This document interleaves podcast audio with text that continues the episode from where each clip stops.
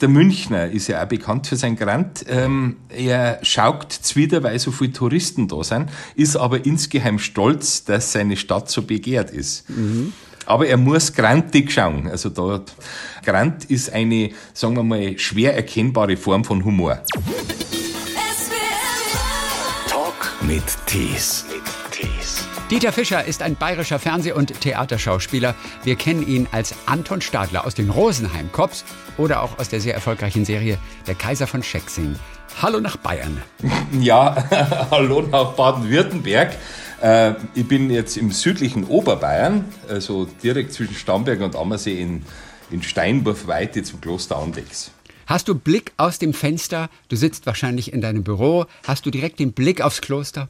Nein, äh, es ist von anderen Höfen verbaut und dann ist auch nur ungefähr sieben Kilometer Wald dazwischen. Also Steinwurfweite war mega übertrieben. Aber gut, wenn man ein guter Sportler ist. Bist du ein guter Sportler? Nein, war ich nie. Also ich bin bis auf Seepferdchen ohne Abzeichen, ohne Sportabzeichen durch mein Leben gekommen. Oh, wie war das bei den Bundesjugendspielen damals?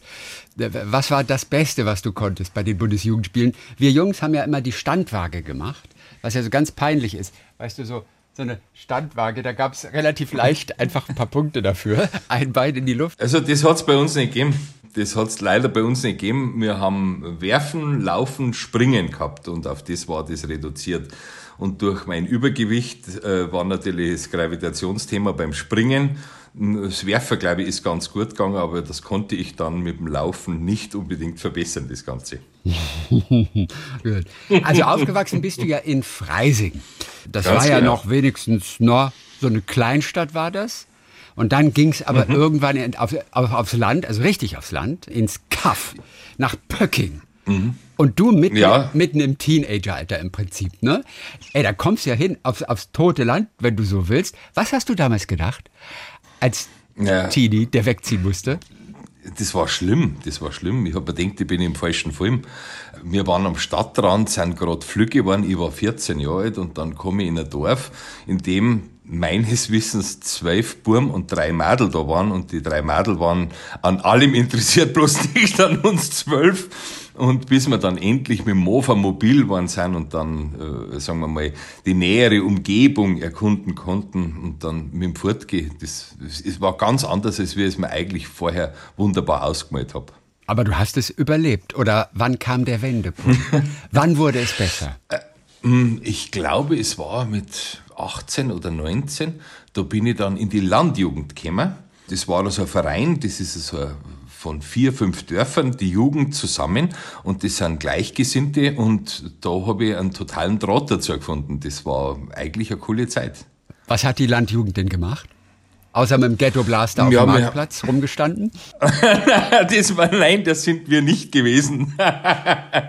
wir sind ja nicht mit getunten Golf so mal angefahren. Nein, die, die haben Ausflüge gemacht, zum Beispiel, oder einmal im Jahr haben wir Stadelfest ausgerichtet mit über 1000 Leuten, also richtig gut. Und dann hat es also Landjugendtage gegeben, wo man dann vom Bezirk Oberbayern aus diverse Landjugenden äh, vereint gesehen hat mit Festzug, Blaskapellen und sowas. Also das ganz normale bayerische Wahnsinnsleben. Und der Soundtrack der Jugend war Resi, ich hol die mit dem Traktor ab.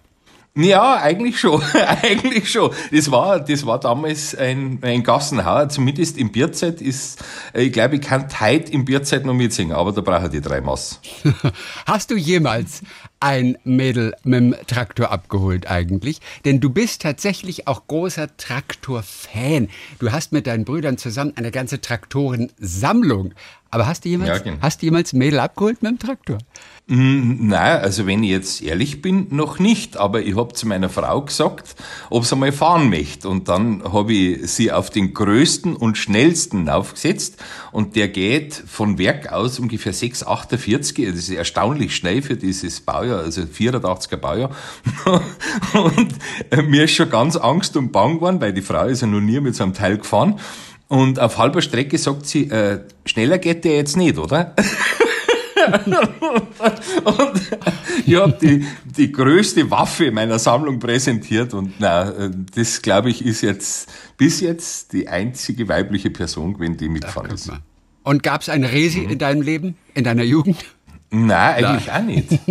Nein, ich war, ich war immer außerlandwirtschaftlich liiert. Wie kam es eigentlich zu eurer Sammlung? Also ich glaube, die ganze Familie hat in so einer Traktorenfirma gearbeitet, die Firma Schlüter mhm. bei euch. Aber mhm. wie kamt ihr mhm. Brüder dazu, Traktoren irgendwann zu sammeln?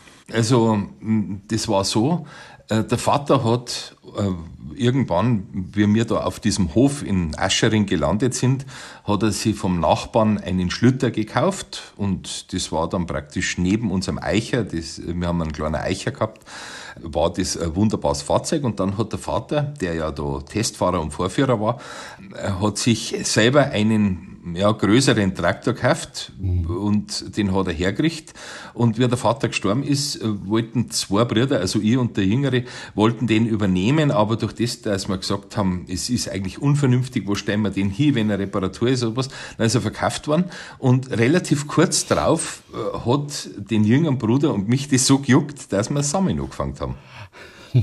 Und habt mittlerweile, was habt ihr, 13, 14 sind es, glaube ich, aktuell? 21. Es sind 21 mittlerweile. 21. ja, ich habe selber nur, ich sage, ich bin nur 13. Also zwölf Schlüter und einen Eicher. Und wann bist du das letzte Mal mit dem Traktor gefahren? Ich glaube am na, angelassen habe ich das letzte Mal einen am Freitag und eine Woche vorher. Ach, guck mal. Glaube ich, relativ ausgiebig sogar. Ja, genau. Und vielleicht vor 14 Tagen haben wir den Großteil aus der Scheune heraus gehabt. Es dauert ungefähr eineinhalb Tage, bis die alle laufen, bis die alle in vorzeigbaren Zustand sind und dann ja. haben wir einen Fototermin gehabt für eine Zeitschrift. Genug Schuppen habt ihr oder Stadel, äh, wie es bei euch heißt, um diese eine ganzen Halle, Touren unterzubringen. Genau. Genau, eine Halle und einen Stadel. Mitten im Dorf. Ich habe ich hab vor vier Jahren äh, hat man ihr einen Stadel eingebildet, weil die Traktoren zu viel wurden. Und dann haben mir meine Brüder, weil ich damals aufs Holz verzichtet habe, also auf den Wald, haben sie gesagt, ich darf so viele Baum, äh, ähm, äh, Bäume rausschlagen, wie äh, ich brauche. Und dann eben äh, das Holz schneiden lassen. Und aus diesem Holz, aus unserem eigenen Wald, ist dieser Stadel errichtet. Was ist ein Stadel eigentlich exakt für alle Nicht-Bayern? Äh, ich weiß nicht, wie jetzt hier sagt, Scheune. eine, eine Scheune, ne? Genau. Genau. Und eine Halle ist wesentlich größer. Und der Stadel, also ich kann sagen, äh, mein Stadel, oder solches bezeichnet ihn, der hat 59 auf 12 Meter Grundmaß. 59. 9,50 Meter. Ja also nix. nicht 59, na weiß ja eine Halle. Ja, äh, im Prinzip ist er schon wieder zu klein. Aber Der war beim Bauen schon wieder zu klein. ja, aber bei so vielen Brüdern, da wird doch angepackt am Wochenende. Da wird doch der Stadel erweitert. Da geht ja nichts rein. Ja, aber in der Halle hat ja auch was Platz. Ja, also wir, wir sind ja doppelt aufgestellt. Ja. Genau. also es ist immer ein Mordsrangieren, wenn wir jetzt sagen wir mal den hintersten brauchen, ist es ein Zeitaufwand, den hintersten rauszubekommen, mhm. weil wir die anderen dann alle erst vorher rausfahren müssen. Oh, herrlich. Also, wir haben den Dieter Fischer ein bisschen kennengelernt, schon mit ja, einem ganz besonderen Hobby auf jeden Fall. Kennen tun ihn die meisten natürlich für die Rolle in den Rosenheim Cops. Ich glaube, seit 2011 bist du der Anton Stadler dort. So ein, ja, der ist ein bisschen, eigentlich fast das Gegenteil von dir, ne? so, so ein etwas steifer, grantelnder, so ganz anders eigentlich als im echten Leben. Im Prinzip kannst du dich bei der Filmrolle austoben und gut gelaunt nach Hause kommen. Ganz Genau so ist. Ich, ich pflege in der Rolle Stadler den bayerischen Grant. Das ist so äh, ein Grantler. Äh, das ist so eine in meine Augen ein, sogar eine Art von Humor. Also, dass man, äh, wenn man so umeinander grantelt, doch auch lustig sein kann. Ja. Was hat denn die, die, dieser, dieser Grant, wie du ihn nennst, und ich habe dieses Subjektiv als solches ja noch nie gehört eigentlich, soll der mhm. Grant, mhm. das ist ja schon großartig. Mhm. Welchen mhm. Stellenwert hat der unter den Bayern tatsächlich? Ist es eher positiv sogar? Ich darf mal sagen, er gehört eigentlich zur Grundausrüstung dazu. Das ist, der Münchner ist ja auch bekannt für sein Grant. Ähm, er schaukt zwider, weil so viele Touristen da sind, ist aber insgeheim stolz, dass seine Stadt so begehrt ist. Mhm. Aber er muss grantig schauen, also da der Grant. Ja. Also der Grant, ja. Das, das ist, ja, das ist so, ich glaube, es zirkt sich ein bisschen ins Österreichische über, ansonsten haben wir da weltweit Alleinstellungsmerkmal. und das wird als mürrisch bezeichnet oder als Zwider oder, oder, oder was auch immer, das ist nicht. Ja. Das trifft's nicht. Also deswegen habe ich die Definition gesagt, ähm, Grant ist eine, sagen wir mal, schwer erkennbare Form von Humor.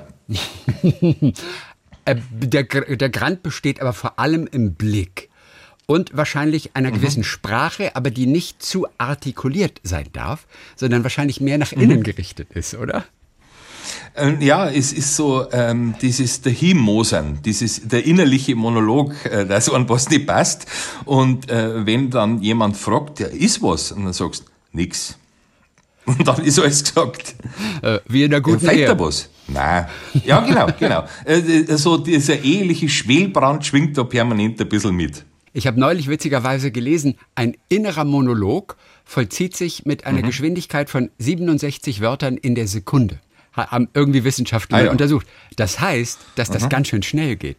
67 Wörter, ja. aber das ist ja Rasen. So sind innere Monologe. Ja, ja. und äh, äh, im Brandner heißt ähm, der Unterschied zwischen Bayern und Preußen, also diese klassische äh, Zwietracht. Äh, der Preuße spricht, was er denkt, der Bayer gibt's Ergebnis bekannt. Das ist eine Boshaftigkeit, aber es stammt nicht von mir. Aber es sagt's aus, also das sagt diesen Grant aus, dass du irgendein Endergebnis, also du weißt nicht, wie dieses Endergebnis zustande gekommen mhm. ist. Also, das ist ein bisschen Hintergrund natürlich auch zu deiner Serienfigur, zum Anton Stadler, der ja anfangs äh, für ein paar Episoden nur dabei war, immer mal wieder kam, mhm. Mhm. weil du eingesprungen bist damals für den Kollegen, mhm. für den Josef Hanneschläger, der mittlerweile verstorben ist, was für das Team natürlich mhm. ein, ein ganz großer Verlust auch war. Aber ich glaube, es erinnert auch heute noch bei den Dreharbeiten erinnert noch etwas an ihn. Mm, ja, ist, äh, der hat immer so Sitzgelegenheiten braucht, weil er nicht mehr so gut auf die Füße war und die stehen ja überall noch umeinander.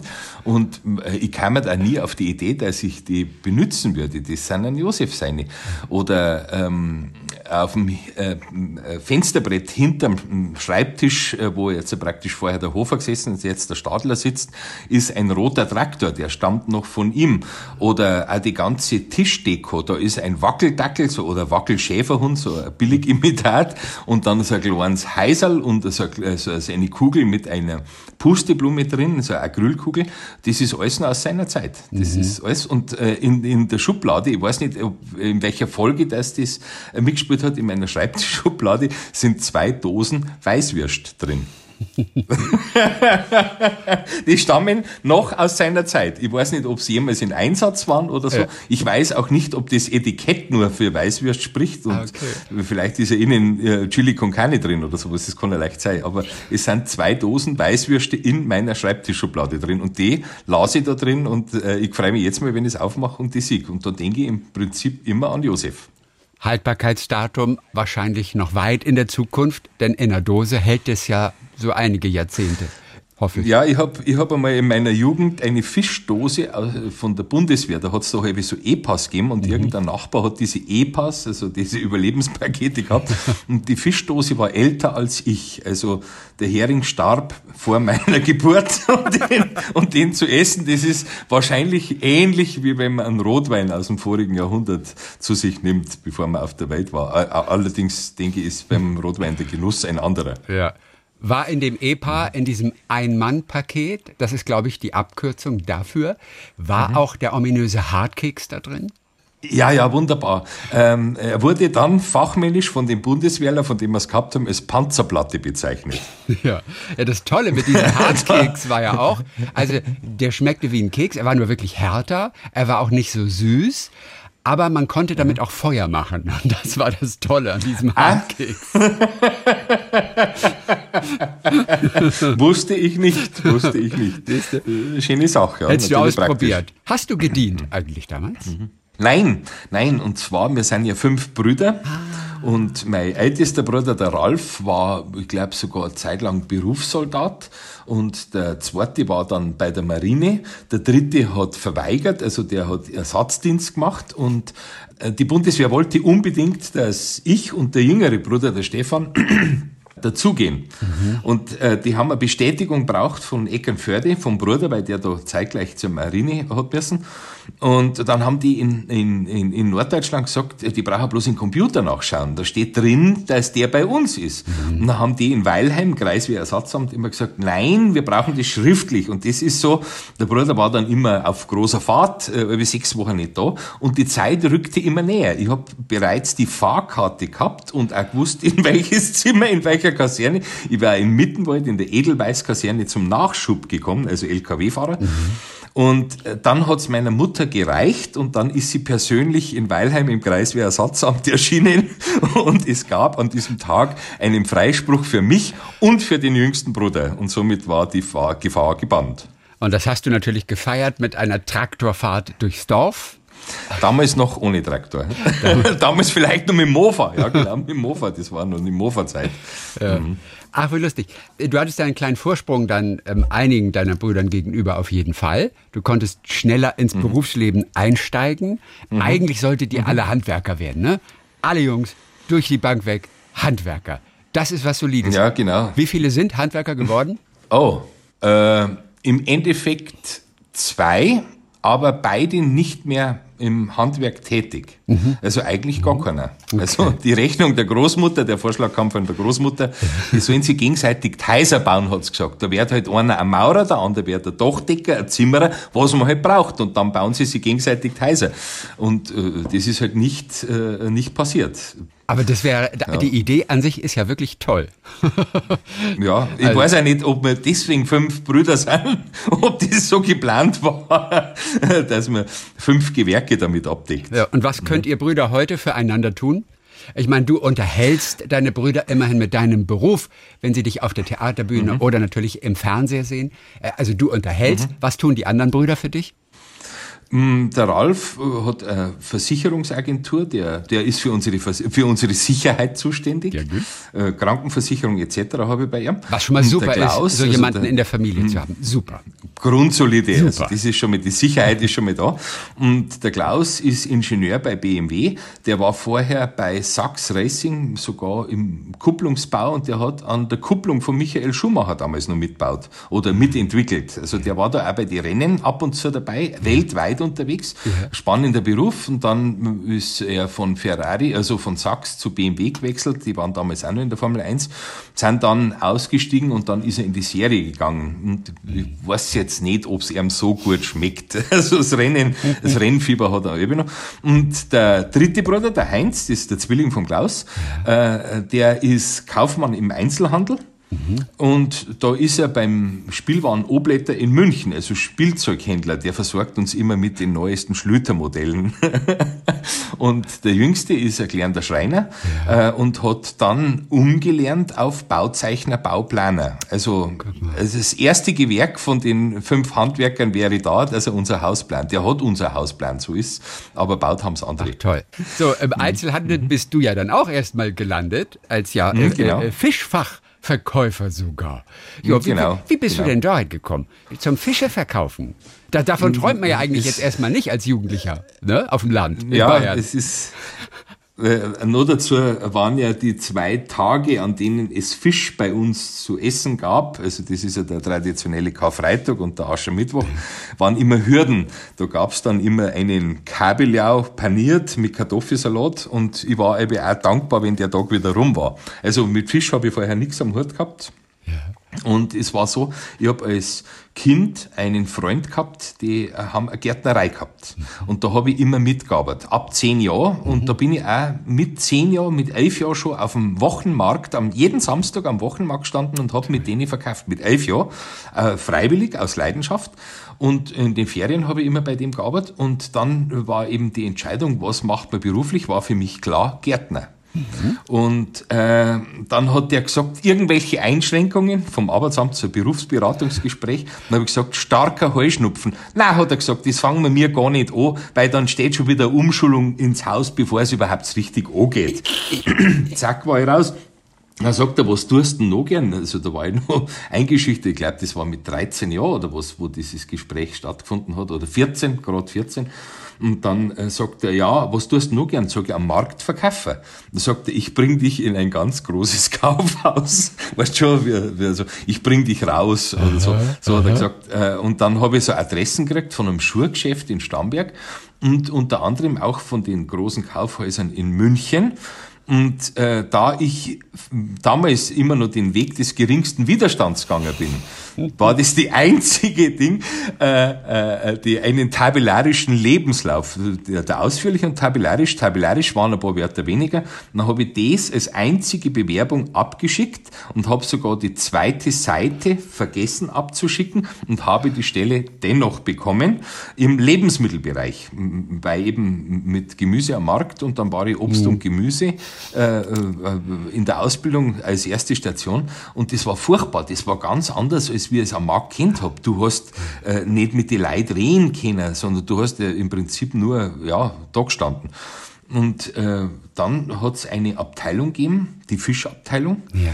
Das war so, ja, um wieder dieses Wort Hürde zu verwenden, da hat es alle ein bisschen graus davor. Und da habe ich einen Chef gehabt, äh, oder den, der, der ist ja heute immer noch existent, der hat uns immer unter seine Fittiche genommen und das ist wie so eine Vaterfigur gewesen, eine mhm. zweite Vaterfigur. Mit dem bin ich heute tiefst befreundet. Ja. Der ist jetzt hoch in die 70er und wir telefonieren spätestens alle drei Wochen miteinander ja. und tauschen uns aus. Er hat auch das Schlütersammeln angefangen wegen mir. der hat auch das Schlüter, das Traktorensammeln angefangen. Ja, der hat das Traktoren. Ja, äh, ähm, und da, da habe ich dann die Ausbildung gemacht, habe eine erstaunlich gute Prüfung abgelegt und ähm, hätte weitermachen sollen. Also das war dann zum Handelsfachwirt und irgendwann mhm. Substitut, Abteilungsleiter, irgend. Äh, aber das wollte ich nicht. Das hat mich nicht interessiert. Ja. Mir hat der Umgang mit Material, also mit den Lebensmitteln interessiert. Ja. Aber das Kaufmännische konnte ich, aber das war nicht meins und, und, und als Personalwesen und so. Irgendwas hat da noch kommen müssen. Die also, Schauspielerei äh, zum Beispiel, die Schauspielerei zum Beispiel, Ganz oder? Genau. Die kommt dann, genau. ja irgendwann so ins Spiel.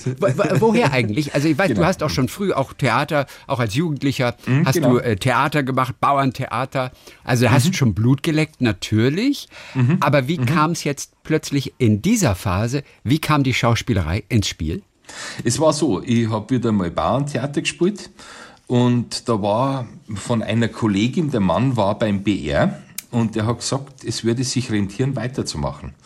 Und das hätte er am besten nicht gesagt, weil ab da, ab da ist das Denken anders gewesen. Und ich wusste bis zu dem Zeitpunkt wirklich nicht, dass es Schauspielschulen gibt. Mhm. Oder ich habe ja gehört, äh, die haben bei der Frau Kammer Schauspielerin Unterricht gehabt, sowas, das habe ich gewusst. Aber ich wusste nicht, dass es Schulen gibt, wo man das explizit lernen kann. Ja. Irgendwann war dann im Radio eine Sendung und da war von der Otto Falkenberg Schule die ja, Rede. Bekannte Theaterschule, genau. Die, mhm. Genau. Und da habe ich angerufen. Frech wie ich war, habe ich da angerufen und habe mich vorgestellt, genauso wie wir jetzt reden, ja. also auch mit einem starken Bayerisch. Und dann hat sie gesagt, Sie reden zu Bayerisch, hat sie gesagt. Dann habe ich gesagt, ja gut, dann ist es halt so. Dann habe ich aufgelegt. Ach. Und dann war dieser Traum wieder vorbei. Also ich habe nie an der Falkenberg vorgesprochen oder ich habe die Falkenberg auch nie von innen gesehen. Und irgendwann war ich auf eine Hochzeit eingeladen und da ist einer da gewesen, der hat einen wahnsinnig schicken Anzug gehabt, allerdings die Hosen waren Bermudas. Also der hat einen äh, äh Anzug äh, mit Bermuda-Hose mhm. getragen. Und der hat mir imponiert. Und dann sage ich, wer ist denn er? Dann haben sie gesagt, äh, den musst du nicht für voll nehmen, das ist ein Schauspieler. Das ist ein Schauspieler. Und dann bin ich mit, dann bin ich mit ihm ins Ring gekommen und habe gesagt, bewirb dich doch bei uns. Und das war das, vormals hat es Zinnerstudio geheißen, dann Münchner Schauspielstudio. Mhm. Und da habe ich mich beworben und dann bin ich gleich genommen worden. Also ein bisschen vorgespielt und dann bin ja. ich genommen worden. Und dann haben wir gedacht, das mache ich jetzt genauso lang, bis sagen, nein, jetzt hat's keinen Zopf mehr. Und Okay. ähm, das war damals wieder mein Chef äh, in der Fischabteilung, der gesagt hat, mach's. Ich habe gefragt, ob ich es machen soll. Und das hat Bayerische gesagt, war kein mach's, Problem für die Schauspielschule. Da war das Auf Bayerische kein einmal Problem. nicht mehr. Okay, oder, oder Äh, musstest du anfangs, Hochdeutsch lernen? anfangs. Könntest du auch Natürlich. reines natürlich. Hochdeutsch sprechen? Ja, aber, aber ja, kann ich, ich kann Bühnenhochdeutsch, allerdings äh, nur mit gelerntem Text. Okay. Also ich, hab, ich, ich, bin, ich bin massiv aus der Übung. Ich, äh, fürs Fernsehen nehme ich nur Bayerisch. Äh, äh, an der Bühne sprich ich natürlich Hochdeutsch. Ja. Äh, so ein Klassiker zum Beispiel. Natürlich. Das, das, das geht dann und man hört es dann mittlerweile vielleicht wieder ein bisschen, aber damals hat man es nicht mehr rausgehört. Okay. Das- Aber wenn du den Hamlet, wenn du den Hamlet gibst, den jugendlichen Liebhaber, dann wird es auf Hochdeutsch sein. Ja, ich bin ja eher nicht der Hamlet, sondern der Horatio. Und den habe ich schon gespielt. genau. Äh, Ich bin ja, ich bin ja äh, in jedem Theaterstück ist irgendwas drin für mein, für, für, für mein Rollenfach. Also ich bin nie das Heldenfach gewesen. Und es war der Vorteil auf der Schauspielschule. Ich konnte spielen, spielen, spielen, weil irgendwann war ein Vaterrollen oder irgendein Bauer oder irgendein- die, die die anderen nicht spielen wollten. Und so habe ich praktisch überall mitgespielt und äh, habe dadurch wesentlich mehr Übung zusammengebracht als wie die anderen. Ach, guck mal, und dann war das für dich aber auch gar nicht tragisch. Du hast es auch nicht im Rückblick jetzt erst, sondern auch damals. Hast du schon gedacht, ach, ich, ich soll schon Vater spielen, was man ja gar nicht unbedingt will als junger Schauspieler. Aber das war für dich okay offensichtlich auch, ne? Natürlich, natürlich. Und das sind auch in der Regel die interessanten Rollen. Nichts uninteressanter ist wie ein Romeo oder, oder, oder, oder wie, wie sie alle heißen, diese, diese äh, Helden. Nein, ich mag. Ähm, äh, sehr gern habe ich den Klosterbruder Bonafides im Nathan gespielt. Das ist eine Winzrolle, aber das war, die, die habe ich geliebt, die mag ich bis heute noch. Und warum? dann habe ich Und warum? zum Beispiel. was ist so toll an der Rolle? Der will eigentlich seine Ruhe haben und wird vom Patriarchen genötigt, dass er mit dem Nathan redet. Und dann erkennt er aber im Nathan, dass der ein toller Mensch ist. Dieses erfüllen müssen und trotzdem erkennen, dass der andere Recht hat oder so. Also der äh, in, in seiner Einfältigkeit hat er alles erkannt. Und das hat mir, das hat mir wahnsinnig gut gefallen. Und äh, also die Texte vom Lessing sind sowieso, also schwer spielbar natürlich, weil es eher Literatur ist, aber ähm, ja, also den Klosterbruder Bonafides, also mir hätte auch der Patriarch äh, äh, schwer interessiert. Äh, aber das wäre eher mein Typenfach. Also dieser forste rausgefressene barocke Bischof von Jerusalem, ähm, da war dieser Klosterbruder in seiner Armut äh, hausend, der ist ja dann immer wieder ein bisschen erpresst worden. Der wollte ja eigentlich so ein Eremitendasein führen und, und ist ja dann wieder als Laufbursche eingesetzt worden. Mhm. Ja, die hat man, die, also in der Rolle, möchte ich sagen, habe ich das erste Mal auf der Bühne Wahrhaftigkeit empfunden. Und das ist eigentlich der Grund, das ist heute eigentlich der Grund, warum ich den Beruf so liebe und immer noch gern mache. Und du bist deinem Chef von damals auch aus der Fischabteilung. Wie heißt er? Alfons Sedelmeier. Der Alfons, Alfons Sedelmeier, auch mit einem klassischen Namen, dem bist du natürlich bis heute dankbar, weil der dich offensichtlich wirklich mächtig unterstützt hat. Denn du bist ihm offensichtlich noch ein bisschen erhalten geblieben, auch während du zur Schauspielschule gegangen bist.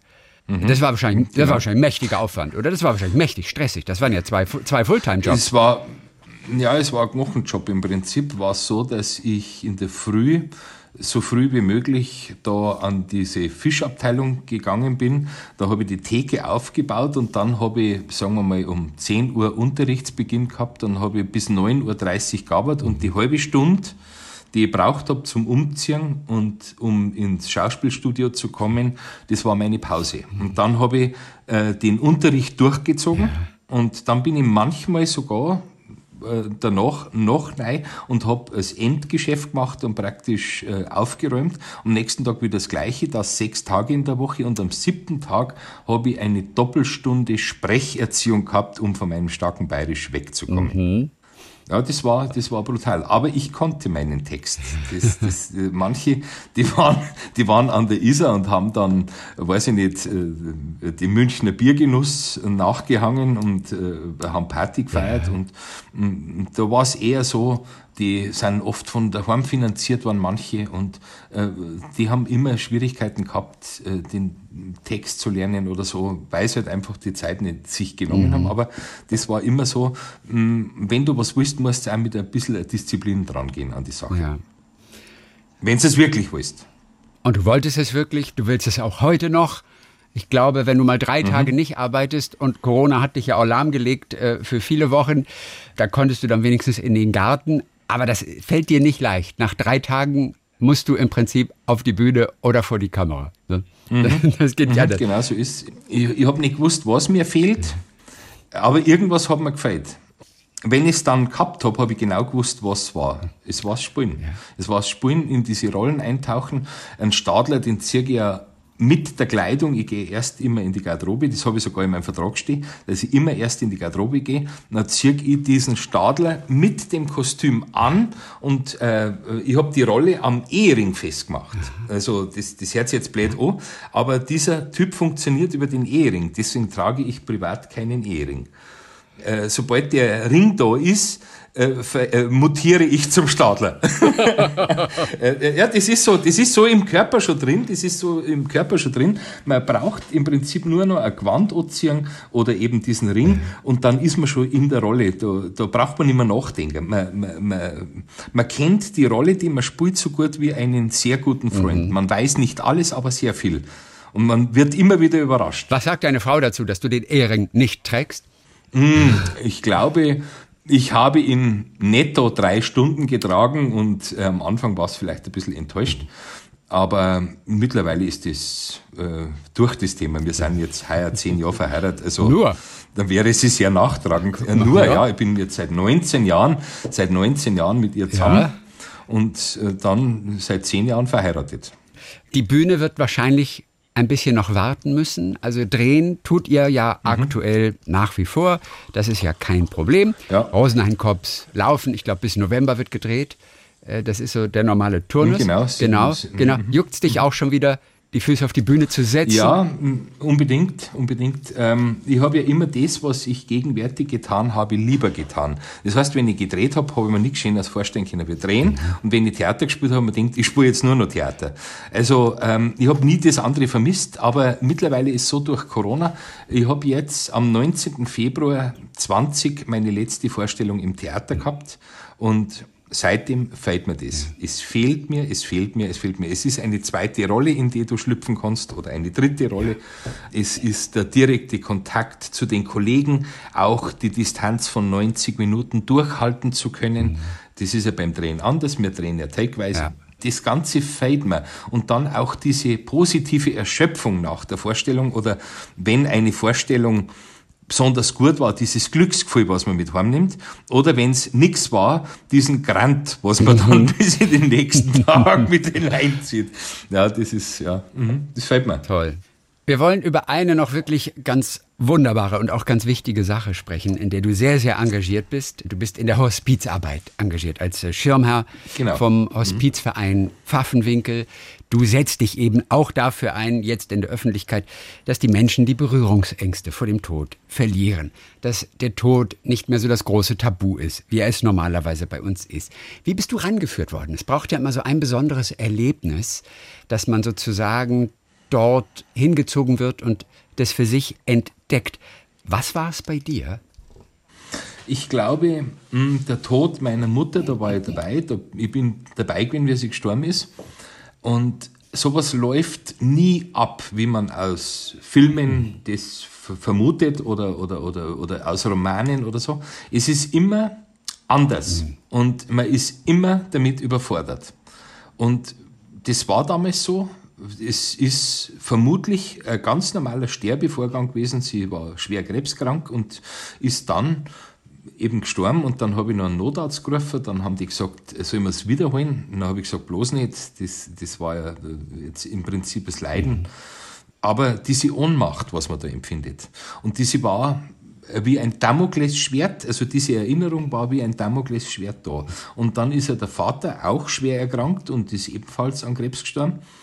Und ich weiß noch die letzten Worte, was ich zum Vater gesagt habe. Ich war zu der Zeit selber im Krankenhaus und äh, bin dann auf die Nacht um 11 oder um 12 Uhr wieder einpassiert und dann habe ich zu ihm gesagt, mach's dir nicht so schwer. Mhm. Und kurz darauf ist er gestorben diese Berührungsangst oder was man zum Toten sagt oder was man ihm noch schenkt oder so. Meine Mutter hat kurz vor dem, äh, vor dem Tod Geburtstag gehabt, da ist sie mit Blumen überhäuft worden. Sie hat nichts anderes mehr gekriegt als wir Blumen, weil sie gesagt haben, mei, wenn ich ihre Pralinen, die sie eh nicht mehr essen oder Buch wird sie nicht mehr lesen. So. Es ist doch scheißegal, was man herschenkt. Aber diese Blumen, hat sie gesagt, schau her wie in der Leichenhalle, hat sie zu mir gesagt. Mhm dieses nicht umgehen können damit. Und das habe ich irgendwie aus die Augen verloren, das Ganze. Und meine liebe Kollegin Marisa Burger, die die Stockel spielt, mhm. ähm, ist mit mir einmal beieinander gestanden. Wir ratschen sehr gern. Also der Stadler und die Stockel vertragen sich ja nicht so besonders, nee. aber wir als Kollegen Schaut exzellent. Gut. Und äh, dann, dann war das so, dass äh, sie äh, gesagt hat, was machst du? Da habe ich gesagt, ich, ich lese ja die Heilige Nacht vom Ludwig Thoma und das mache ich immer im Dezember und die Einnahmen spende ich immer zwei Jahre in dieselbe Einrichtung. Und nach zwei Jahren wechsle ich, weil ich merke, dass da so ein Gewohnheitsding eintritt und dass das Geld, bevor es da ist, schon verplant ist. Und durch das, dass ich es alle zwei Jahre woanders ich da habe, habe ich halt immer mehrere Sachen unterstützt. Und dann hat sie gesagt, was machst du denn das Jahr? Habe ich gesagt, ich habe noch nichts. Dann sagt sie, sie fahrt ins Kinderhospiz Bärenherz nach Wiesbaden. Ja. Da ist sie eingeladen zur Besichtigung und ob ich da nicht mitfahren möchte. Dann sage ich, was was, da nehme ich mein Millikandel mit, also eine Milchkanne, da habe ich das Geld drin und äh, ich darf sagen, das sind irgendwie so zwischen 2.000 und 3.000 Euro und dann bin ich da hingefahren und äh, habe dann eine Führung gekriegt mhm. durch diesen Hospizgarten, durchs Hospiz. Wir haben keine Fälle oder keine Gäste, wie man im Hospiz sagt, sagt äh, gesehen. Und das, das, das, das ist, das ist äh, auch schön gewesen, dass wir niemanden gesehen haben. Aber wir wurden mit Geschichten vertraut. Und äh, unsere Geschichte war ein, mh, ein dreijähriges Mädchen erkrankt an einem Hirntumor, ja. wird operiert und dann haben sie gesagt, wir haben jetzt alles erwischt, sie ist geheilt. Mhm. Mit vier Jahren kam der Hirntumor zurück und die Tortur begann wieder und dann haben sie gesagt, wir haben jetzt wirklich alles erwischt und jetzt ist sie geheilt. Im fünften Jahr kam der Hirntumor wieder zurück und dann hat der Vater gesagt, wenn sie jetzt wieder operieren, wieder mhm. diese ganze Tortur, er möchte das nicht mehr entscheiden, es soll seine Tochter entscheiden. Dann haben die Ärzte gesagt, ja, wir können auch nicht garantieren, weil mhm. sie jetzt zweimal zurückkommen, also wird er ein drittes Mal sehr wahrscheinlich auch wieder. Die Tochter hat gesagt, sie möchte das nicht mehr. Und das hat der Vater, ein Künstler, respektiert und hat sie dann zu Hause gepflegt, bis es nicht mehr gegangen ist. Mhm. Und dann ist dieses Mädchen schwer krank, kurz vorm Sterben ins Hospiz gekommen. Ja und dann haben sie gesagt, wenn sie noch drei Wünsche hat, welche wären das? Aha. Dann hat sie gesagt, sie möchte einmal Prinzessin sein, sie möchte in die Schule kommen und sie möchte ihren sechsten Geburtstag feiern. Mhm. Ganz einfache Wünsche, aber für so einen Fall natürlich eigentlich unerfüllbar. Ein Wunder, ein Tag vor ihrem Geburtstag hm, hat man sie, sie war schon mehr drüben als wir herüben, als Prinzessin verkleidet. Der Direktor von der Grundschule Wiesbaden ist gekommen mhm. und hat ihr ein Klassenfoto und die Einschulurkunde überreicht. Und dann haben sie ihren Geburtstag gefeiert. Mhm. Und dann, und dann ist, ist gestorben. Okay, mhm. die Geschichte hat natürlich Eindruck hinterlassen. Da war für dich zu dem Zeitpunkt vermutlich entschieden, okay, da möchte ich gerne was machen. Das ist ein Bereich, ja, da, da, im echt sagen, da war ich noch ohnmächtig, ja. da war ich noch ohnmächtig. Aber dann habe ich mir Gedanken gemacht, äh, wie leicht geht uns der Geldbeutel auf, wenn es um Kinder geht? Mhm. Wie ist es denn mit den Älteren oder mit den Kranken und so? Und dann bin ich auf den Hospizverein Pfaffenwinkel gekommen, mhm. der ja dann ab 18 bis 100 oder 120, ich weiß ja. nicht, welche Fälle das da schon waren.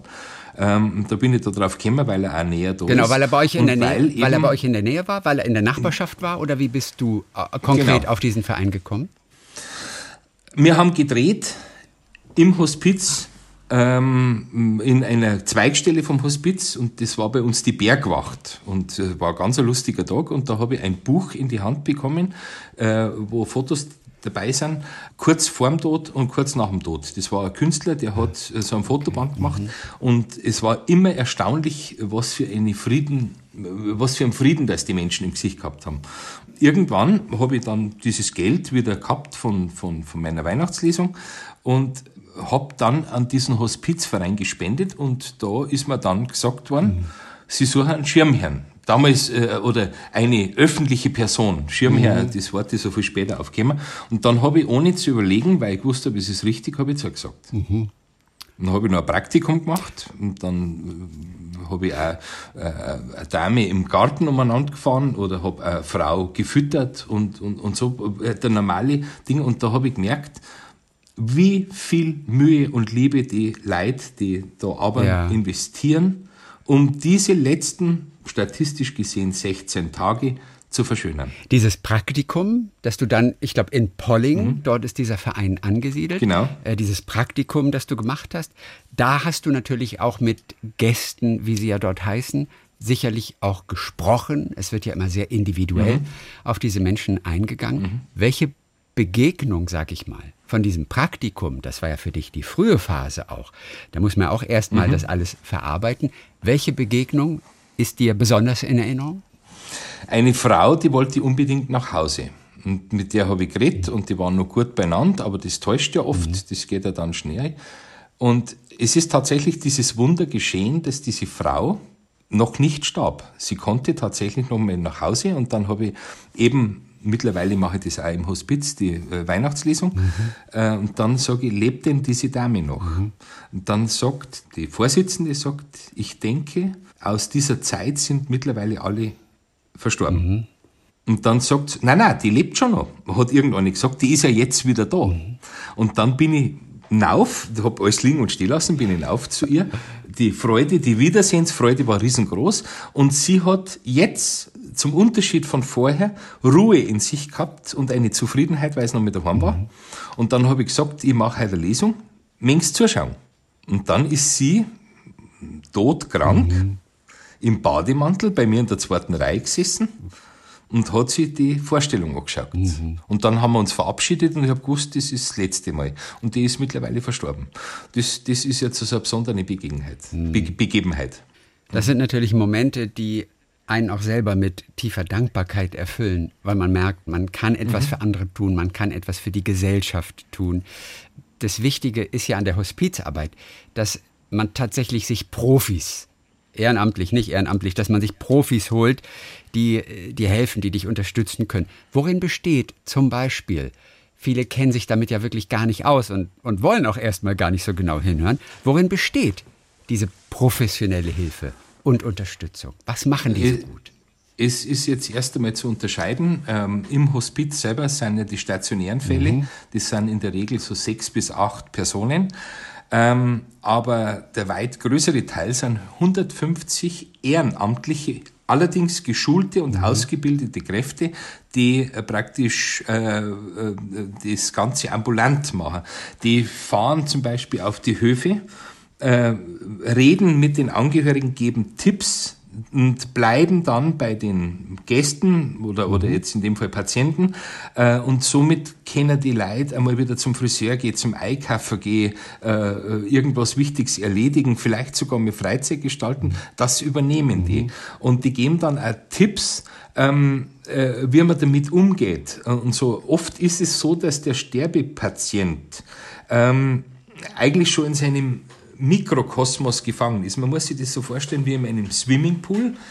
Äh, wenn man unter Wasser ist, kriegt man von der Außenwelt nur so fragmentar ein bisschen was mit. So muss man das vorstellen, so dümpeln die weg und liegen eigentlich den ganzen Tag so in ihrem Pool drin. Ab und zu tauchen sie wieder auf. Und äh, wenn man das in solchen Bildern erklärt, dann tut sich der Angehörige leichter, weil äh, was man ein Leben lang nicht hergeschenkt hat, wird dann in die letzten 14 Tage äh, und Oma, mei, die muss essen und jetzt kochen wir was Besonderes, das brauchen sie alles mhm. nicht. Ich glaube, dass mindestens 50 Prozent der Hospizarbeit den Angehörigen äh, äh, zugute kommt.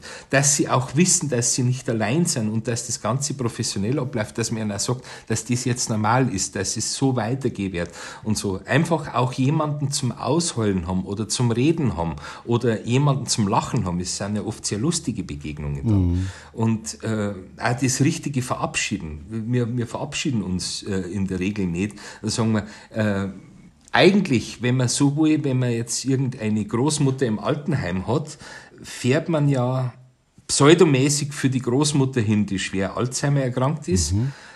Die hat im Moment zwar Ansprache, erkennen ist vielleicht nicht mehr so, aber die ist am nächsten Tag ist die schon wieder weg. Mhm.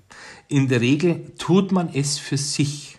Das heißt, äh, sein Gewissen beruhigen oder äh, wissen, dass man da war und so. Das ist alles, was man vorher tut, liegt einem nachher nicht auf der Leber. Mhm. Das ist, äh, ich denke, dass das äh, viel meiner zum Schluss alles dort zu müssen, nein, zum Schluss nicht. Vielleicht ein bisschen vorher schon. Mhm einfach schon da sein. Ähm, äh, unsere Gesellschaft zeichnet ja eins ganz großartig aus. Wir sind Weltmeister im Wegsortieren. Okay. Wir, deren Kranke, Behinderte, äh, Rentner, deren die da sortieren, da sortieren, da sortieren.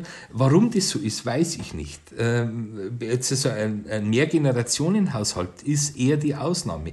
Heute sind ja eher Single-Haushalte und dann sagt man ja, die Oma wohnt da und da.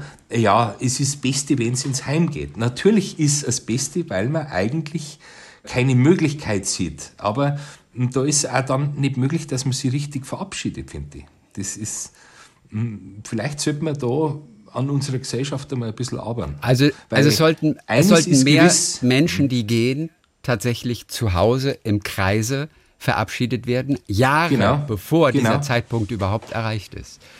Genau. Äh, Im Leben leben. Ja. Mhm.